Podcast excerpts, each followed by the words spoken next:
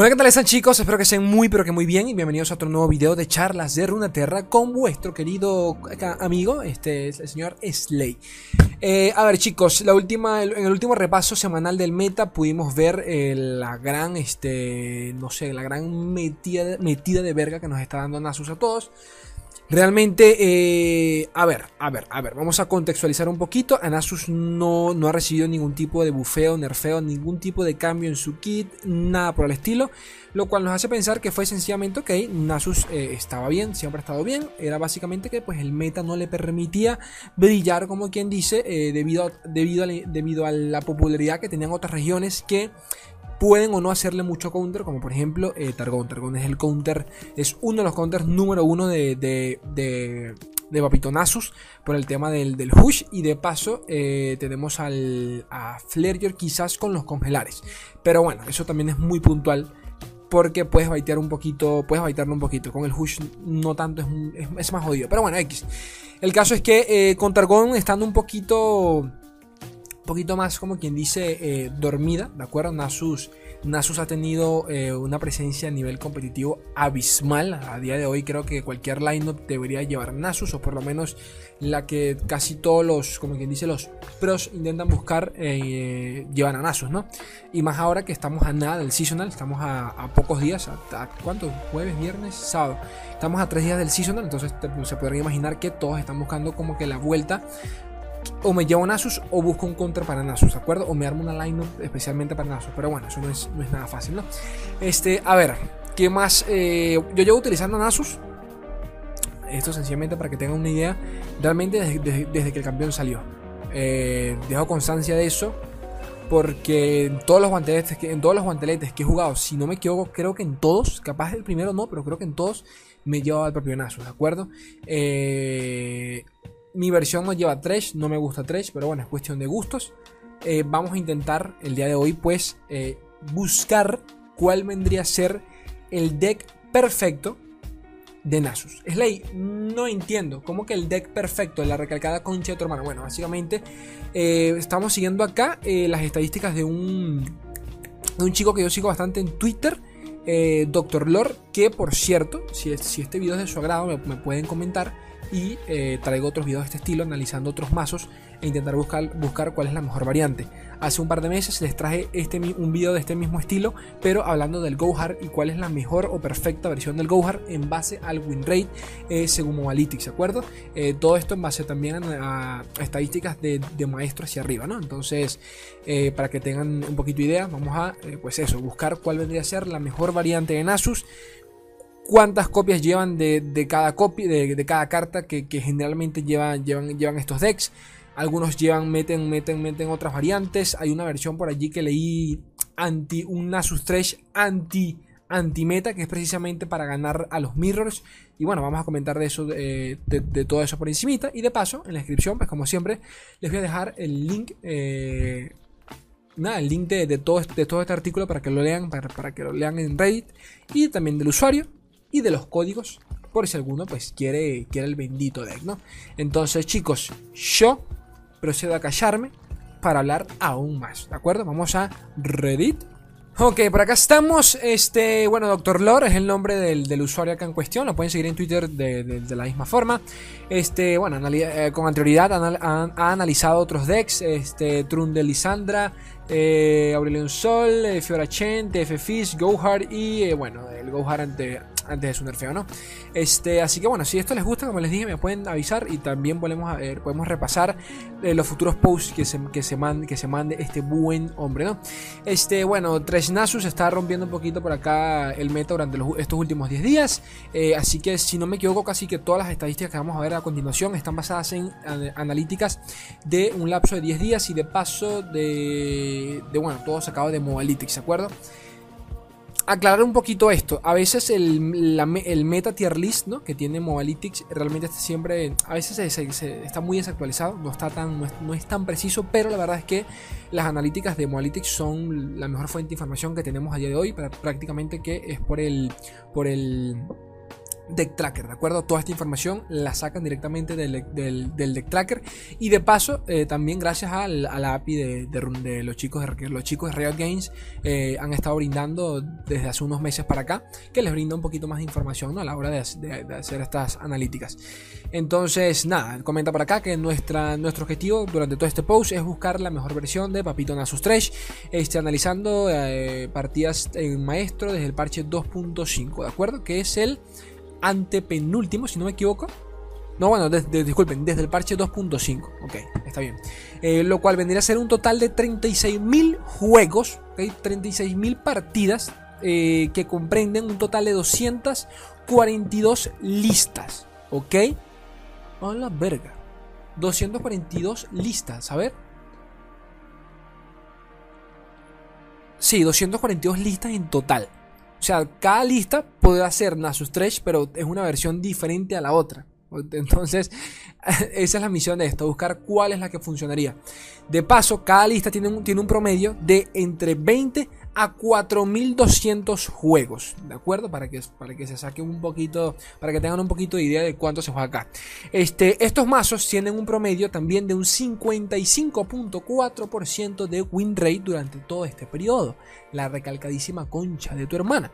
Este, atentos a esto porque en el último repaso del meta, y recomiendo mucho que si alguno si alguno quiere adentrarse un poquito más en ver qué tan popular está siendo Nasus y, saber cuáles son sus mejores enfrentamientos o peores, allí eh, repasamos una gráfica que lo, que lo, bueno, que lo, que lo, plasma bastante bien, en donde podemos ver de que por lo menos en Nasus, Nasus tiene un win rate casi que eh, por encima de todos los mazos meta a día de hoy. O sea, en contra, disculpen, en contra de todos los mazos metas a día de hoy.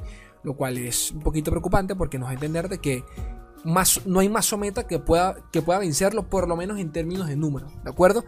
Eh, creo que por allí estaba Lisandra Trundle que le, que le ganaba a Nasu, si no me equivoco, por un 5, o sea, por un 2%. Quiero, quiero que, vean eso, ¿no? Entonces, que, ni el propio congelar lo puede parar eh, si se le busca la vuelta. Entonces, medio, medio preocupante la cosa. Pero bueno. Este, nada, lo cual hace realmente el deck bastante fuerte, el mazo bastante fuerte. Así que, este Nada, ya estamos escuchando algunos nerfeos. Eh, todo esto para el parche 2.7, que vendría a ser el, siguiente parche grande que va a llegar después del seasonal. Así que, eh, ojito, porque vamos a tener bastante rato más con Papito Nasus. Y bueno, abro el debate acá. El temita es del meta, el temita es la atrocidad o el temita es Nasus. ¿De acuerdo? Un poquito de todo, quizás, porque la atrocidad es una de esas cosas que también se ha discutido mucho, ¿no? Pero bueno.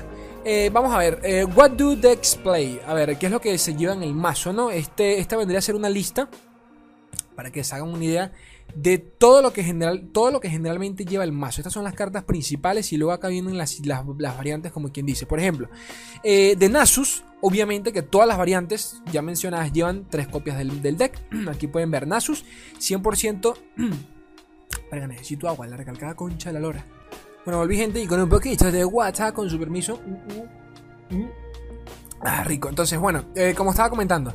Eh, por ejemplo, Nasus, obviamente que todas las variantes llevan tres copias del campeón. De Trash, por ejemplo, eh, hay un 1% que solo lleva una copia del campeón, un 2% que solo llevan tres copias por, cuestiones de gustos, pero en su gran totalidad llevan tres copias de él. Mi, versión, por ejemplo, no lleva Trash por, por temas, qué sé yo, por temas de gustos, le, le meto un par de venganzas. Eh, depende de quien. Pero bueno, este, este es el, carnicero, el carnicero voraz, si no me equivoco, Remunus Butcher.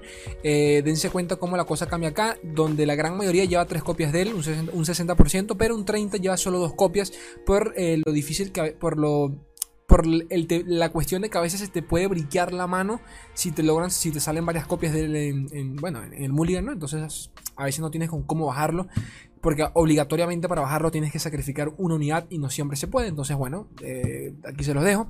Esto es bastante curioso, por ejemplo, eh, Rite of Calling, eh, o Rite of Calling, que es el, ritual, el ritual de, el llamado, si no me equivoco, que es el hechizo este que sacrificas una de tus gemas de mana o matas un aliado para robar un campeón.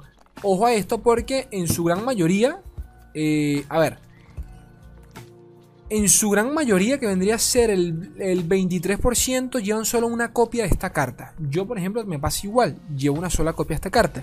Y no es por nada, pero me siento orgulloso de saber de que este deck lo fui armando mucho antes de que fuese meta. Porque en mis primeras versiones ya yo metía una, una copia a esta carta. Metía una, probaba una, dos, pero obviamente a veces se me briqueaba la mano. Y no solo, no solo por, porque realmente funciona para, para, buscar el Nasus, sino también para baitear, que es lo que me gusta, por ejemplo, del ritual del llamado. Este, funciona muchas veces porque el enemigo cree que, o sea, como obviamente vamos a robar un Nasus, cree que no tenemos uno en mano, pero a veces sencillamente lo haces para baitear algún tipo de, hechizo, como que sé yo, disparo místico, que lo gasten en cualquiera de nuestras unidades, que se gaste un combate singular, por ejemplo, y suele funcionar, porque obviamente que al ver ese hechizo creen que no tenemos al Nasus, y yo, por ejemplo, por lo general, me puedo quedar con un Nasus en mano y lanzo el ritual sencillamente para tener el segundo y para que me sirva de, este, como quien dice, de, de, de, golpe coordinado, ¿no? Saben que el hechizo de Nasus permite golpear a otro, un aliado golpea a un enemigo y de paso bufea a todos los campeones. Entonces, la recalcada concha de tu hermana, este hechizo a mí me encanta. Pero bueno, a continuación vamos a ver qué tan eh, útil o no puede ser realmente en base a estadística. Pero bueno, esto es básicamente para que se hagan una idea acá cómo, cómo todo va cambiando un poquito. Pero bueno, en su gran mayoría todos tienen un, tienen un buen porcentaje porque son las cartas predilectas del Dex. Este, el Bakai, por ejemplo, a mí no me gusta. El, el Bakai Reaper, este, el, 50% llevan tres copias. Hay otro 29% que no llevan ni siquiera copias de, este, de, esta carta. Yo soy una de esas, no, no sé por qué, pero no me gusta. Eh, o sea, no, siento que sea una carta. Es una carta que que, solo se le saca value escalando ¿no? con, el, paso de las rondas. Pero en mi opinión, no sé. No tiene un impacto tan, tan profundo para hacer un coste 1, ¿de acuerdo? Ese, es mi tema con la carta. ¿Qué más hay por acá? Este. Eh, Festín Atroz, una de las cartas que están metiendo, metiendo en las nuevas versiones que estoy viendo en los torneos. Eh, Festín Atroz. Sí, Festín Atroz se llama, sí, sí, Battlefield, sí, Festín Atroz. 35% eh, llevan 3 copias, un, 2.23 llevan 2 copias, yo también llevo 2 copias y bueno, un poquito más gente. Atrocidad, por ejemplo, el... En 84% de los jugadores llevamos solamente un, dos copias, eh, tres copias de la carta. ¿Tres copias? No, dos copias de las cartas, disculpen, dos copias de las cartas. Y bueno, estas son las cartas que mayormente suelen meter o quitar, qué sé yo, depende de cada quien. Este, de Box, de el reavivador, por ejemplo, que aquí se llama el impresero, si no me equivoco. Eh, no, el reyodor, el sí, no, el reyodor no se llama, el, perpetuo. Perpetuo o el, o el impresero, creo que se llama en español. Eh, de un Dajin llevan, algunos llevan una copia de esta carta, si no me equivoco, a ver, a ver, de un daño, ¿dónde estás? Sí, un 3% lleva una copia de esta carta. Porque suele funcionar. Y si logras robarla por X o por Y, te suele servir mucho para mantener eh, sacrificando la unidad y siempre tienes un, buen ataque, ¿de acuerdo? Así que yo sí soy de los que lo digo porque mi versión no trae, llevo una sola copia, una sola copia de esa carta y poquito más. Eh, del resto, bueno, se los dejo a ustedes para que analicen a ver qué onda y poquito más. Ahora, aquí es donde la cosa como Analytics se pone chidori y esta es la razón, el motivo por el cual yo siempre les digo, coños de su madre, échenle un maldito ojo a Mobalytics, porque es que de, pana tienen estadísticas, estadísticas muy buenas, las herramientas son muy buenas. Este, por, esto, por ejemplo, es un, eh, a ver, ¿cómo decirlo? Esto es un, un gráfico que nos permite ver el win rate del deck según el Mulligan. Muchos suelen preguntarme bueno, digo siempre mucho como si fuesen un montón, pero a lo que voy. A veces me preguntan, Slay, ¿qué carta me debo quedar con, el mazo? ¿Cuál debería ser el Mulligan según qué enfrentamiento? Bueno, según qué enfrentamiento sí es complicado, porque varía. Obviamente que si vas con agro, intentas buscar otro tipo de, herramientas, qué sé yo, si vas contra un dead control, qué sé yo. El caso es que, este, por ejemplo, por ejemplo, si se van acá a la derecha, podemos ver, por ejemplo, Remonos Butcher, que es el, el carnicero voraz, eh, podemos ver que eh, tiene un 66% de, eh, ¿cómo, decir, ¿cómo decirlo? De este promedio de, de, mantenerse en mano, ¿de acuerdo? Es decir, la cantidad de jugadores que prefieren mantener la carta en ese mulligan. De paso, te dice también el porcentaje de jugadores que suelen este, descartarla y al mismo tiempo cuánto juegan la carta y cuántos turnos dura la carta en mano, la recalcada concha de lora. O sea, es increíble, para que entiendan, turnos en mano tiene un promedio de 1.72, es decir, que tiene un promedio de casi dos turnos en la mano la carta. ¿Qué significa esto? Que, por lo general, en turno 2 sueles bajar el. ¿Cómo se llama en, inglés? El man este que se me olvida. El, man este suicida que invoca otra, que invoca otra carta. Pasa que acá no la tienen en. Ah, la verga, aquí no está. No, no está acá la carta. Pero bueno, no sé, se me olvidó el nombre de la carta en, español. Eh, nada, el man este que, cuando los matan invoca otra carta. Ustedes saben cuál es el de Isla de las Sombras. Bueno, el caso es que por lo general ese siempre se baja en turnos, casi siempre, eh, por curva y automáticamente bajas a, eh, al carnicero voraz. Entonces tiene un promedio de, dos, de, casi dos turnos en mano. Lo increíble de esto al mismo tiempo es que se puede bajar antes, claro que sí, porque si bajamos antes, por ejemplo, al Doomkeeper, eh, que como pueden ver tiene una tasa de, conservado en la mano de, de 61%, e invoca al soldado arena, al soldado lo podemos sacrificar en ese, mismo turno para bajar al carnicero voraz y le metemos un punto de daño extra de manera segura. ¿De acuerdo? Entonces, quiero que entiendan esto para que eh, vean cuándo se mantiene o no se, o no se debería mantener una carta. Pero aún así, siendo sinceros, porque no voy a analizar toda esta mierda eh, carta por carta, se las, solo mencioné estas dos para que tengan un ejemplo. Eh, aún así tienen un win rate de putísima madre. Que lo tienen mulligan win rate y te dice exactamente cuánto es el win rate. O sea, me explico. Eh, Blood Spear, que es este lanza negra, si no me equivoco, 59% en comparación al 61% que es el carnicero voraz. Doomkeeper un, 61%. Venganza 61%. O sea, la puta madre que todo, tiene, todo mantiene un buen win rate. Este, por acá tenemos win rate de la carta según, según si se juega o no. E igualmente todo tiene un buen win rate. La recalcada concha de la lora. O sea, llevo rato viendo esto y, y, y mal no está, que es lo increíble. Por ejemplo, ¿cuándo es el turno promedio para bajar a Nasus? Casi todo el mundo baja a Nasus en turno 7. Lo pueden ver acá, eh, Nasus turno al jugarse un, al turno 7.6.66. Vendría a ser turno 7 o turno 8. Es el promedio para bajar a Nasus, la recalcada concha de la lora. Este, y realmente poquito más, a ver. Thresh, por ejemplo, Suelen bajarlo en turno 6. Sí, en del turno 6 hacia arriba, para que, para que se hagan una idea. Que es ya cuando empiezas a entrar al mid game, ¿de acuerdo? Y se te permite un poco ya. Ya tu deck no es tan agresivo, ya no tienes tantas herramientas y empiezas a decaer. Buscas desesperadamente a Nasus. Eh, y bueno, Atrocidad, por ejemplo, no sé si la están viendo por acá, si se verá en el video, pasa que esto se ve súper pequeñísimo, pero la, la concha de la lora. Atrocidad se suele utilizar en turno 8, ¿de acuerdo? En turno 8, con un 72% de, eh, de jugadores manteniéndole en mano. ¿De acuerdo? Ya que es prácticamente tu win condition, tu única win condition junto con Nasus. Y bueno, realmente eh, poquito más. Era, para, que, era para que viesen eh, cuándo quedarse o no con, con la carta. Este. Y bueno, básicamente eso. A ver, si alguno me lo pregunta, yo juego, yo suelo jugar este deck dependiendo también, pero suelo jugarlo como si fuese un deck agro, ¿de acuerdo? Mantener, quedarte con hechizos no suele funcionar.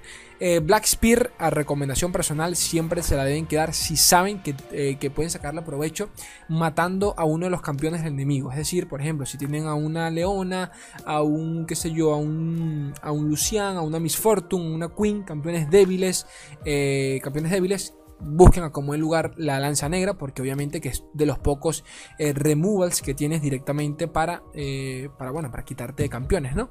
Ya que eh, muchas versiones ni, siquiera llevan venganza. Y de paso el otro removal que tienes es Thresh, pero Thresh llega muy tarde. también tenemos a la... A la Blighted, a la, a la Caretaker, que ni siquiera es un removal porque es muy fácil quitarte encima los bichitos esos. Entonces, ustedes me entienden. Eh, pero bueno, ah, bueno, la carta que les mencionaba antes era esta, el Cursed, el Keeper y poquito más. Así que vamos a seguir con el artículo. Ahora, por acá es donde viene la parte interesante que es básicamente... Ok, Slay, mucha hablar de paja, pero dime, explícame por favor cuántas copias me debería quedar de, cada carta o cuáles son las cartas que debería buscar en el deck, eh, cuáles debería mantener o sacar según qué versión, cuáles son las conclusiones de todas estas estadísticas. Bueno, esto es lo que vendría a ser. Este, optimizando la lista, eh, aquí tenemos. Deberíamos eh, eh, a ver, deberíamos, este, ¿cómo decirlo? Escatimar en campeones. Pues eh, algunas versiones, comento por acá, llevan una o dos copias de tres, pero que realmente no tienen mucho significado. Eh, Ritual del llamado es una de las cartas que también suele tener un buen win rate, que la carta esta que te permite sacrificar a una de tus unidades para robar un campeón. Eh, nada, te la, están recomendando por acá, eh, debido a que al, parecer sí tiene, tiene, un pequeño pero muy significativo win rate con respecto a las versiones que no, lo, que no la llevan. Así que sí, deberían quedarse con esto. como digo, llevar una o dos copias de Trash realmente no es tan significativo, ya que sigues, sigues terminando la partida es con por Nasus. Así que nada, Trash sigue siendo más que nada como, como, como no sé, como un ¿cómo decirlo? Como, como así, como para, para una de estas carticas para mantener un poquito el, mid game de la partida y poder sobrellevarlo si, si, se, si se permite. Pero bueno, este drops de, de, un, de, un, de un coste de maná. Eh, el Doom Keeper, que básicamente vendría a ser el soldado, el soldado de, las arenas, eh, vendría comenta para acá que vendría a ser la inclusión más común eh, ya, que llevan, ya que todo el mundo suele llevar casi tres copias de la carta. Eh, la propia data, la propia, eh, la propia data de las estadísticas sugieren que dos copias también suele funcionar e incluso tiene un poquito más de win que llevar tres copias.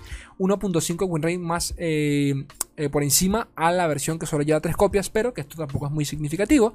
Este, y en casi, en casi según las analíticas del, del, del Mulligan, es una de las cartas que se suele mantener para aumentar la probabilidad de victoria, ¿de acuerdo? Así que sí, Slay, deben, quedarse con esa carta como lugar en el Mulligan. Bakai Reaper eh, es una, comenta por acá que es una de las cartas más controversiales. Algunas versiones no llevan ni siquiera ninguna copia de la carta, otros llevan hasta, hasta 3, eh, pero que en ambos casos suelen tener el mismo win ¿de acuerdo?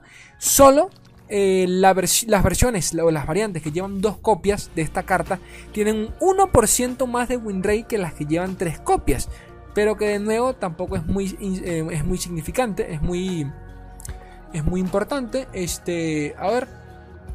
Eh, pero bueno, comenta por acá que también es una de las cartas que, este, viendo el, viendo el, win rate del, del Mulligan, eh, también es una de las cartas con mejor win rate, así que sí, también deberían meter por lo menos tres copias de la carta.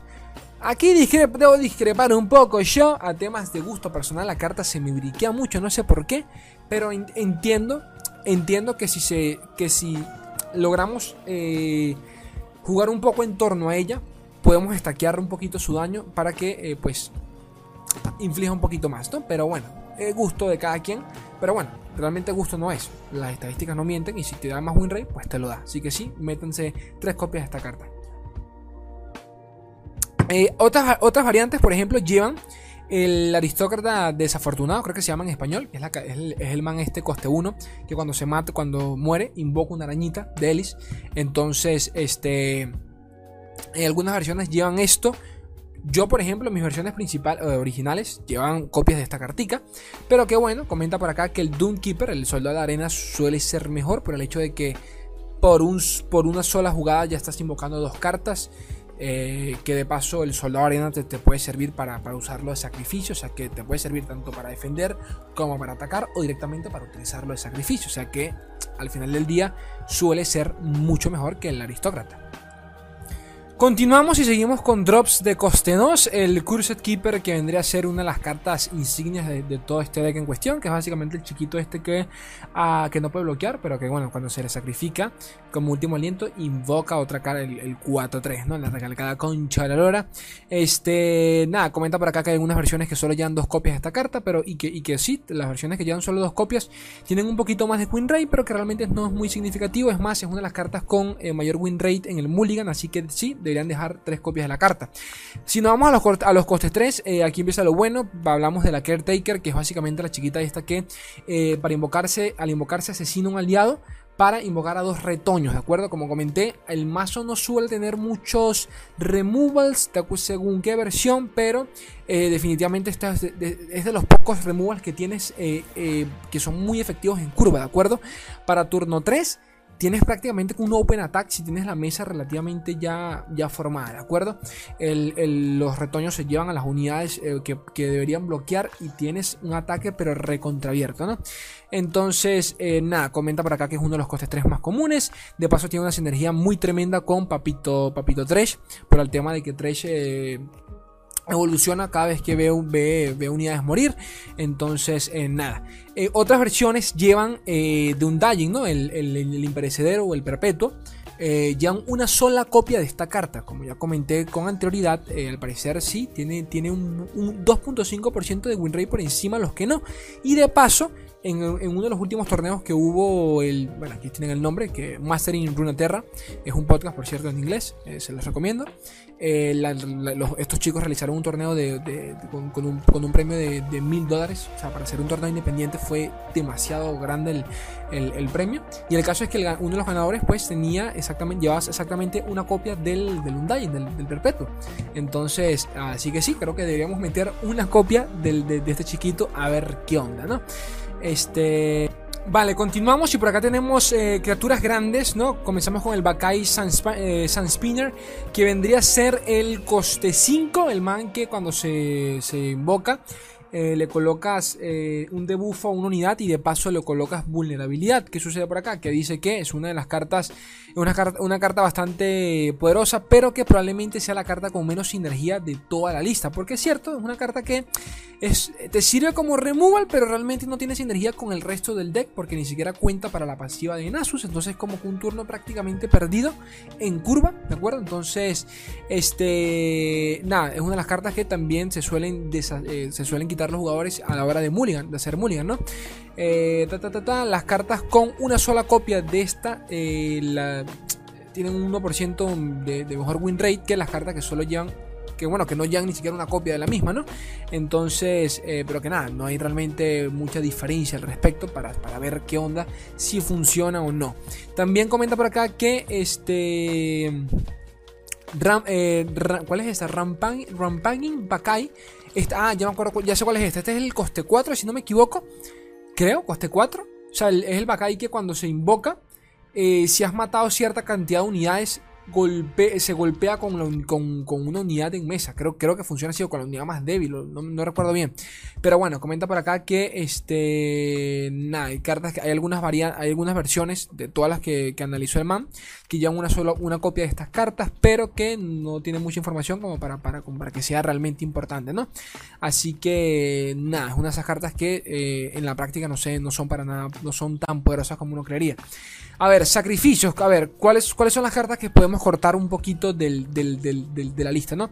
Comenzamos con Remunus Butcher, como ya comenté con anterioridad, este, es una de las cartas con mejor win rate, pero eh, las listas que suelen que suelen, que suelen llevar solo dos copias en vez de tres, suelen tener un 1% más de win rate. Entonces, ojito a eso, pero que tampoco es mucha diferencia. Este, ¿Qué más hay por acá? Comente por acá Cleansed Beyond, por ejemplo, que es la, el, hechizo coste 2 que, no, que matas a un aliado para robar dos cartas. Es, todas las versiones, eh, en su mayoría, llevan tres copias, así que sí, es una de las más importantes. Pero que este, las, las ¿cómo decirlo? Las las versiones que, quitan, que se quitan una copia de esta carta por lo general tienen 2% eh, menos de win rate. Así que ojo a esto. Spirit Leash, que este vendría a ser el coste 4 también de Islas de la Sombra, que es el, man este que eh, matas a un aliado para robar dos cartas. ¿De acuerdo? Es un 4-1. El Spirit Leash eh, realmente por lo general se llevan tres copias de esta carta, pero que ciertas listas ciertas listas que pues no, llevan copias de esta carta, pues tampoco les va muy mal que digamos. Así que este también comenta por acá que según el win rate del Mulligan eh, varía mucho eh, varía mucho la, flexibilidad de la carta, ¿no? Que, tanto puede, qué tan útil puede ser. Eh, y eso también es cierto por el simple hecho de que, a ver, cualquier carta que, que dependa de otra carta o que dependa de sacrificar otra carta ya es un poquito, te limita un poco, ¿de acuerdo? Por el simple hecho de que, de que a veces no tienes nada en la mesa, porque qué sé yo, tuviste un mal mulligan, por ejemplo, te quedaste con hechizos y estás robando, por ejemplo, robas un, un, carnicero voraz y no tienes nada en la mesa para poder bajarlo, suele pasar y te quieres cortar las bolas. Entonces, en este tipo de decks tienes que priorizar primero la mesa antes que esos bichos que eh, para bajarse solo requieren, eh, requieren de, sacrificar a otra unidad, ¿de acuerdo? Entonces, nada, se los comento acá para que entiendan un poquito que eh, el coste 2, por ejemplo, es, muy importante tenerlo. los costes 1 son, son prácticamente que la base del deck, porque a partir de allí es que empiezas a, sacrificar y sacrificar. Pero bueno, poquito más. A ver, ¿qué tengo por acá? Sobre removals, tenemos por acá eh, Bile Fish, eh, funciona muy bien contra el agro, contra, en contra de Zoe, también sirve para sacrificar algún, que, alguna que otra unidad. Y de paso, muchas, eh, muchas veces sirve para eh, triggerear, ¿no? Para activar el efecto de la evolución de Trash. Entonces, ojito que sí, es una de las mejores cartas que también tiene el deck. Este, a ver, ¿qué más hay por acá? Este Black Spear, hablo de las importantes, Black Spear, que es lanza negra. Eh, también suele ser bastante poderosa en decks que pueden activarla constantemente, pero que win rate en su mulligan es bastante inconclusivo. Dos o tres eh, realmente pueden funcionar en ambas con ambos números, ¿no? Depende de cada quien. Algunas listas también llevan venganza, el hechizo coste 7 para matar una unidad, pero que eh, tampoco hay mucha data, o sea que cuando, cuando se refiere a que no hay mucha data es que no hay muchas versiones que la utilicen como para poder decir, ok, esto definitivamente funciona. Eh, comenta por acá que, bueno, algunas listas llevan venganza, pero que eh, sugieren que, que, la data sugiere que tener dos copias de la carta ya de por sí es malo, ya que te da 3% menos de win rate, y que llevar solo una copia es muy inconclusivo, ¿de acuerdo? Ahora, como ya, como ya les dije con anterioridad, eh, en torneos ha estado, ha estado saliendo por allí una versión que lleva venganza, precisamente para, bueno, exclusivamente para hacerle counter a los Mirror, ¿de acuerdo? A Nasus. Entonces, eh, hombre, para ladder definitivamente yo no llevaría una venganza, pero bueno, para gustos colores. Eh, ¿Qué más hay por acá? Sobre daño en área tenemos eh, Lamento Bastador para funciona muy bien para agros. en, su mayoría meten, en su mayoría meten una o dos copias de esta carta. y que también suele ser una carta bastante sólida para el Mirror, ya que recuerden que todas las unidades de este mazo todas tienen uno de vida. Por ende, lanzar Lamento Bastador funciona muy pero que muy bien. ¿Qué más dice por acá? Pero que bueno, suele ser un poquito peor en términos de win rate. También la comparan con Espíritu de Fuego, Spirit Fire, eh, una carta que a mí realmente me encanta, yo la recomiendo altamente, es una de mis cartas favoritas del, set de Churima. Eh, yo la, he utilizado, yo nunca llevé, yo, yo, recuerdo que llevaba en su momento, llevaba una copia de Lamento Bastador y tres de Fuego Espiritual. Me encantaba porque ahora capaz es más predecible, pero en el ladder es una carta incounteriable, ¿de acuerdo? No la ves venir. La única forma que la veas venir es que el man te pase turno con 7 de mana exacto y tú digas, la recalcada concha de su hermana me va a limpiar mesa. Entonces, ojito a eso. Este, y bueno, comenta por acá que las listas, las versiones que llevan solo una copia de Spiritfire suelen tener un 1.7% más de win rate, pero que bueno, tampoco es muy significativo. Este, la caja también está por allí, este, pero que hay poquita información para saber qué, qué tanto sirve y qué más. Este, las versiones que llevan la ruina suelen tener un 3% menos de win rate. Atrocidad, ¿cuántas versiones llevar? Según lo que comentan por acá, tener eh, dos, eh, es el número perfecto, eh, ya que sueles tener más win rate y las versiones que llevan 3 este, suelen tener un 1% menos de win rate. Stalking Shadows, sombras acechantes, es una carta muy buena en Isla de las Sombras, comenta por acá, y que en muchas versiones llevan 3 copias de ella. Este, a ver, interesante, ah, a ver, ¿qué comenta por acá? Curiosamente, aumenta el win rate hasta un 1%. Ah, bueno, no, sí, básicamente eso, la, carta, ¿no? Algunas cartas juegan solo una copia del Preservarium, una carta de, de, Churima, por cierto, que nos permite robar, si no me equivoco. Predecir y robar cartas, creo, ya ni recuerdo bien lo que hace la carta. No, no, la, no, la carta no predice, disculpen, la carta robas una carta y dos turnos después robas otra carta, si no me equivoco. Este también tiene buen win rate, pero que este, bueno, sí, básicamente eso, ritual de la negación, que es básicamente el de negar de Churima, que dice por acá esta carta eventualmente es una de los más poderosos de negar del juego y que de paso tiene sinergia con el deck. Eh, también sirve es una de tus pocas cartas también para defender al propio Nasus, ¿de acuerdo? De, por ejemplo, lo, qué sé yo, lanzas, eh, vas a terminar con, con, con, me cago en todo, se me olvidó la palabra, con, con con atrocidad. El ritual de negación es tu único de negar para que no te maten al lazo en el proceso. Este, a ver qué, más, qué más comenta por acá. Aquí dice, este, comenta que las comenta que es curioso que en algunos enfrentamientos que, suelen, que no suelen llevar ni siquiera una copia de la carta, suelen tener mejor desempeño que las versiones que llevan uno. Que las versiones que llevan uno o tres copias. A la verga. ¿Y qué significa esto? Bueno, aquí lo comenta él y, bastante lógico. Y es que llevar ritual de negación realmente depende mucho. Esto ya hablando en términos de, preparar un line para un torneo, qué sé yo. Este depende mucho de lo que pienses banear. Ya que, por ejemplo, si vas a banear al Trun de Lisandra, no tiene realmente mucho sentido de que eh, lleves ritual de negación. Porque por lo general no lo vas a utilizar en ningún otro deck. Así que Ojo a eso porque es una, coño, me parece un buen, un buen ejemplo de cuándo llevar o no una carta. Y bueno chicos, ya para finalizar, acá tenemos la lista final de cómo vendría a ser eh, el mazo perfecto en Asus. En tres, tres versiones, de, tres copias de 3, 3 en Asus, Revenus Butcher 3, Bakai Reaper 3. Bueno, aquí se los dejo, ¿no? Eh, no, voy a, mencionar uno por uno. Y de paso aquí tienen el código, pero igual se los voy a dejar en la descripción, junto con el artículo original, ¿no? Por si alguno eh, pues le interesa, ¿no? O quiere, o no sé, que quería buscar un poquito de vuelta. Es, es ley, quiero ver qué onda, qué me llevo, qué no me llevo y poquito más. Chicos. Si les gusta este, este, tipo de videos, porque este man suele, analizar bastantes decks, eh, bastantes decks con el tiempo, pero, puro deck meta, ¿no? Básicamente. Eh, avísenme qué tal. Y bueno, lo volveré a traer en un futuro. Ya hice un video de este estilo hablando del Gohar. Ahora toca hoy en día de Papito Nasus Trash. Recuerden que esto está en Spotify. Lo tienen en la descripción. Apóyenme en Patreon si el contenido es de su agrado. Chicos, yo los quiero un mundo maldita sea en la mitad de otro. Un beso, gente bella. Adiós.